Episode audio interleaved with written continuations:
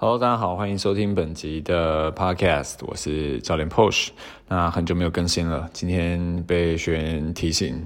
啊，很久没有来更新 Podcast。那其实一直都呃有这个想法，但因为年后的事情很多，那也很多的课程，所以呃延宕到了今天，终于呃利用这个课后的时间来。呃，发布这个新的 podcast 集数上来，那也刚好搭上现在大家非常非常火的这个呃 Netflix 的一个节目叫 Physical One Hundred，就是体能之巅啦。好，中文叫体能之巅。那这个呃。节目，我想大家应该都熟悉度很高，国内国外都是一样，非常非常呃热门的一个节目。逢人大家都会问说：“哎，有没有看《体能之巅》啊？你最喜欢哪一个选手？你印象最深刻的关卡是哪一关？”好，那不晓得大家自己心里面最喜欢的选手是哪一位之外，呃，你印象最深刻的关卡又是哪一关呢？呃，教练自己最喜欢的应该是这个里面的阿加西啊，那个邱成勋大哥啊，他的拼劲跟他的这个精神是我非常非常尊敬的。那当然包含到这个最令我觉得印象深刻的关卡，呃，应该还是那一关他被淘汰的那个呃薛佛西斯之行啊，就是那个推石头上坡那个，呃，因为那个真的真的是非常非常的重，而且很累。呃，尤其这个项目，它其实是没有时间上的限制。当然，它有呃四十秒的一个来回的一个要求，可是它没有呃回合数或是几趟几趟之内的一个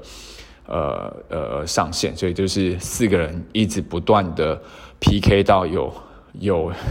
一个人留下来存活下来为止啊，这是非常非常残酷的一个比赛啊。好，然后呃，体验之间这个节目，其实我们可以看到韩综，就是韩国综艺节目他们的一个呃制作能力之外啊，包含他们整个这个预预算以及他们找来的这些选手，其实都非常的呃呃优秀。也就是说，我们其实可以从他们制作的这种呃水准上面去看得到他们的这种综艺节目的能力哦。那但当今天主要要跟大家聊的，并不是在呃制作节目上面，而是在体能之巅那其实其实是一个呃蛮好的 idea。其实教练之前也有过像这样的一个想法。那当然里面有各各来自各行各业的一些呃在体能上体格上都非常优异的男男女女哦。那这时候不免就会问一个问题啊，因为。当这个节目一开始的时候，其实大家都会有印象，就是呃选手进到了一个室内是有他自己的一个身体的呃体态体格的一个石膏像之外啊，也同时有其他选手的，然后就陈列在一个空间当中哦，我们会看到各形各色的体态哦。那这时候就会问一个问题：什么是最强的体格？那其实这个最强体格，呃，并不存在。为什么这么说呢？因为我们从第一集一直看到最后一集，你会发现到一件事情，就是说再精壮的体格，它都有被淘汰的一天。呃，尤其你可以发现里面有不乏健美选手，那个肌肉的分离度壁垒分明啊，但他们并没有撑到最后。为什么呢？呃，这事实上证明了一件事情，就是呃，肌肉的维度啊，以及这个肌肉的形状啊。呃，可能在健美的比赛当中是非常非常的呃重要跟吃香的，呃，有它的优势。可是，在其他的体育项目上面，它可能不见得可以反映它的呃运动的一个能力哦。当然，它一定肌力跟耐力上有一定的水准。可是，在一些比较高度需要一些技巧性的，或者甚至是在一些需要高度耐力性的运动上面。它可能就变成了没有那么强势，甚至是一个劣势比如说，大家有印象当中有这个攀爬的，哦，包含他第一关赛前的这个关卡是那个悬吊在呃那个吊挂在单杠上的这个，看谁撑得久的。你的体重越重，其实事实上你的负担相对就会比较大嘛。那另外还有像那种爬绳的啊、速度的啊，呃，其实在在在这些条件上面来看的话哦，呃，短时间的爆发力都不会太差。这种肌肉比较巨大的哦，但是在长时间时间只要一拉长，大概两分钟、三分钟以上，你会发现开始它的能量系统就会没有办法去支持它做这么大量的一个消耗，就开始它的呃肌肉形态就会表现出它的运动优势的一个状况，所以耐力型的运动可能就会慢慢处于劣势。好，这是这是一个部分。那另外还有那种很瘦弱的，它是不是体格就相对比较差呢？其实其实我们刚刚的一个呃。谈话当中，我们就会发现啊，有些项目其实体格较瘦弱的选手，他也有他的优势啊。不管是像呃，有一关我记得是你要爬绳在上面最久的，那其其实他的这个呃冠军啊，就是他最后存活下来的选手是一个高山救难队的，也就是说他非常非常常在啊攀岩啊、爬绳啊，而且他本身自己就是一个攀冰国手啊，就是在那个呃冬季奥运上面就是攀爬那个冰岩冰冰上的一个呃选手，他在爬这个方面跟抓握这方面，他是非常有经验跟实力的，他的体格就是属于比较精壮的。那我们就可以了解到说，到底哪一种体格是最强的？其实，呃，我们不妨这么说好了，什么样的体能才是最强的？啊，这样子的话可能会更直接一点。那我相信是，呃，大家心里面其实都会有一个问号，就是说，呃，到底是要把肌肉练得大一点、壮一点啊，我的各方面能力就会比较平均，还是说我要去加强我的运动势能哦？像是爆发力啊、敏捷啊、速度啊，或者是说在这个呃平衡等等哦，其实，在体能之间你会看到两个很重要的呃，我们讲的身体能力哦，一个就是我们一直在强调的体适能，所以体适能是身体适应环境的能力哦，它包含了基本的五个要素哦，就是我们的肌肉势能、心肺势能。呃，还有柔软度以及这个身体组成。那当中其实肌肉势能它包含了肌力跟耐力这两个组成。那在这个基础体适能之上，我们还有一个要讲，就是运动势能，它就包含到刚刚教练提到说这种爆发力啊、速度啊，还有这个敏捷啊，还有你的一个呃平衡等等哦。在这种能力上面呢，它希希望的是你能够在运动的表现上面会更好。你需要这些能力。那但是大家要知道一件事情，就是运动势能要好，你的基础体适能一定不会差。所以在这一百位选手当中啊，他们的基础体适能肯定都是有一定的水平，绝对不用那种基础体适能很差的，然后他的运动势能反而表现很优异的。好，那再来一个部分就是说，其实，在每个关卡，它都考验呃选手适应这个环境的能力，因为其实不是每一个选手都是呃擅长某一些项目啊，像什么滚石头啊、爬绳啊、跑步啊，呃，甚至里面有这个过桥装沙啊这些。这都不是他们平常原本在训练的项目，所以你可以想象得到的事情是，他必须要在最短的时间将他身体反应投入在这个动作上面，投入在这个呃关卡上，然后做最大努力的程度的发挥，那就有鉴于他平常身体素质的一个训练的成果啊。那另外还有一个事情就是说，其实里面有一个叫做混合健身，我想大家应该都有听过或看过这个所谓的 CrossFit。那这种 CrossFit 它其实它的主要的一个呃训练的目的就是适应呃日常生活当中不可预知。的环境挑战啊，包含到很多像是呃军队的军人啊、警察、消防员，他们会去做这样的一个训练哦，是因为他们平常的工作，也就是他们的勤务，就是会遇到这样子的一种环境挑战。你不晓得下一秒你会需要是不是百米的冲刺，甚至你要翻过一个高墙，或者是你可能需要跟这种呃敌人歹徒搏斗。那随时随地你都需要做好身体的准备，所以他们去做这种 CrossFit 训练的时候是非常非常的实在的。这种 CrossFit 训练它最主要就是高强度、持续多变，而且它非常的功能性，尤其在功能性这件事情上面，它的。呃，动作设计都不会是这种传统的单一活动平面的推跟拉，它有很多复合式的动作，啊，有很多这种蹲站推的动作啊，或者是这种很多的呃像举重的这种爆发力动作啊，甚至像这种体操吊环啊、单杠啊、暴力上杠啊这些动作，所以它的训练非常非常多元，而且它强度很高，它让我们在从事 CrossFit 的这些运动员能够随时的去迎接最强的跟最艰难的挑战，它能够很快去适应跟转换。这也告诉我们为什么最后的冠军他是一个 CrossFit 运动员的原因，很有可能跟他训练的背景有相关。好，当然在这之前，在他接触 CrossFit 之前，他是一个呃单板滑雪啦，就是那个 Snowboard 的一个选手。但他在这个运动生涯结束之后，他就从事这个 CrossFit 运动。OK，所以嗯，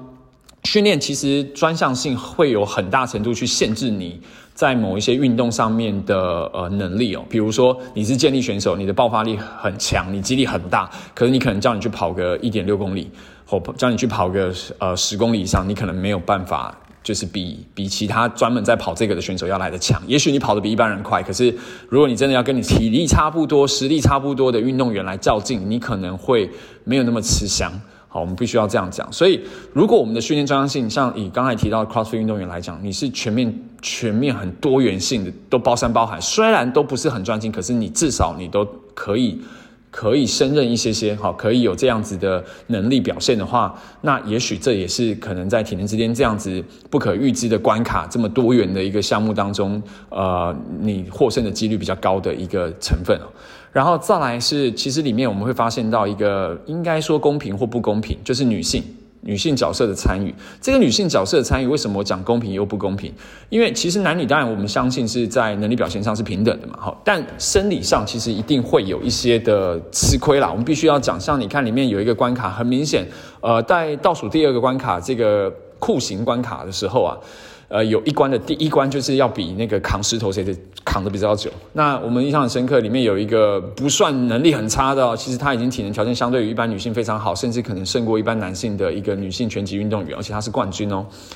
但是你要他去负重那个五十公斤以上，这个是节目里面给的数据啊。五十公斤以上的这种石头，这个这个球哦，在肩膀上，他并没有在其他另外三位男性当中占了任何的优势。他的体重很轻，他的肌力相对的比较少，然后他要负负负荷的重量跟他们一样的时候，你可以看到他是第一个被淘汰的。所以女性在这里公平吗？其实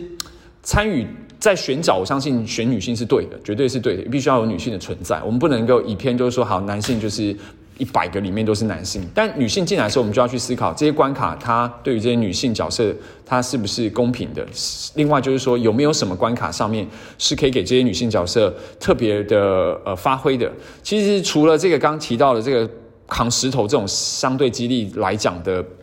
项目可能女性会比较没有那么大优势的时候，前面有几关，我觉得大家印象可以比较深刻是那个琼恩信这个张恩石队长啊，这个女性选手，她本身是一个摔跤运动员啊，她在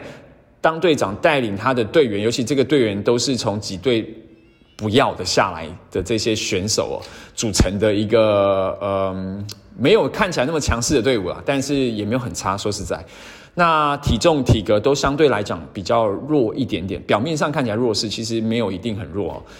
在这个队伍当中，他们发挥了他们的优势，彻底发挥他们优势，然后击败了另外一个相对强势的对手啊，那个也是摔跤出身的那个呃队长啊，然后带领的一些这个很巨很巨的队员们哦，就搬出他们，杀子搬出他们哦。那为什么？其实第一个，女性在做领导未必输男性。第一个是这个原因，他们的头脑冷静的分析跟思考，而且更细心，他们分工分得非常的好，他们任务分配分配的非常的好，指挥的非常的直接，呃，也非常的呃有默契。好，第二个就是说呢，其实女性在一些呃动作速度上、敏捷速度上也未必输给男性啊，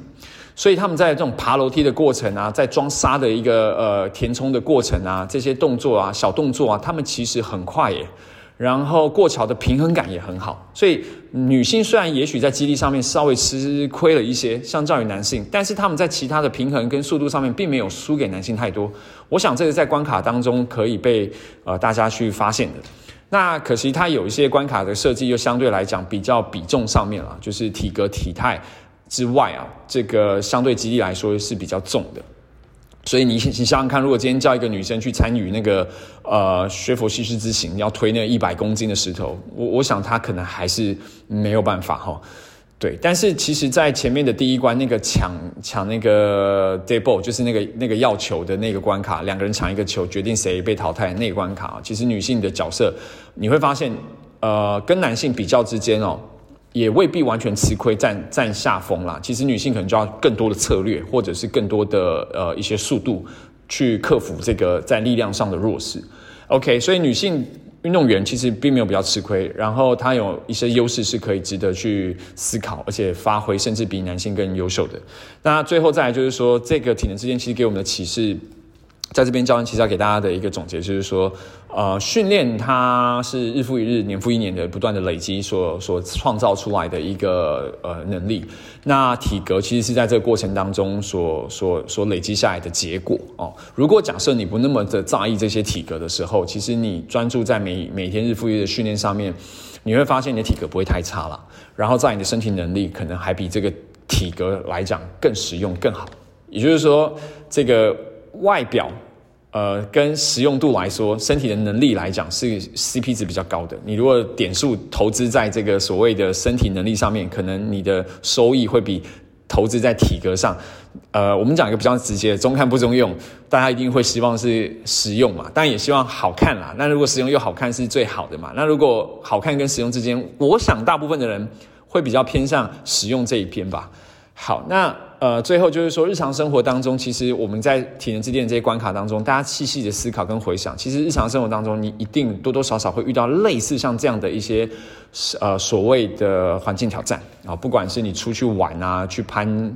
攀岩啊、爬山啊、溯溪啊，或者是是甚至是去参加什么路跑比赛啊。讲更直白的，可能你今天呃出门晚了，你要去通勤组要去追赶捷运、公车什么的，你就会有一种深刻体悟，就是我的身体能力跟我的意志对不上。我想跑，我跑不动，脚没力；我我想要追，我追不了，我心肺不够，我很喘。好，亦或者是我想要拿高一点的东西，可是我搬不动，我只好请人家来帮忙的这种时候，要欠人情了。呃，很多时候在日常生活当中会发现，它都只是一个小小的生活上的挑战，可是。又何尝不是对运动员来讲？你把它放大到这个运动员身上去看，那些搬一百公斤的石头，那些要去呃互相追逐的过程，那些要去做呃爬绳，那些要去两个人抢竞争抢一个球的那些过程，其实都是日常生活当中的这些小小的挑战，放大到这些专业的运动员身上。所以，我们就是自己的运动员啊，我们就是自己日常生活当中的运动员。那这些生活日复一日，每一天每一天的考验着你。你的体能达到巅峰了吗？你的身体准备好了吗？你的心智、你的精神状态、抗压能力都准备好了吗？如果没有的话，那你要开始动起来喽。这就是我们今天的 podcast 内容，希望你会喜欢。那我们下次再见，拜拜。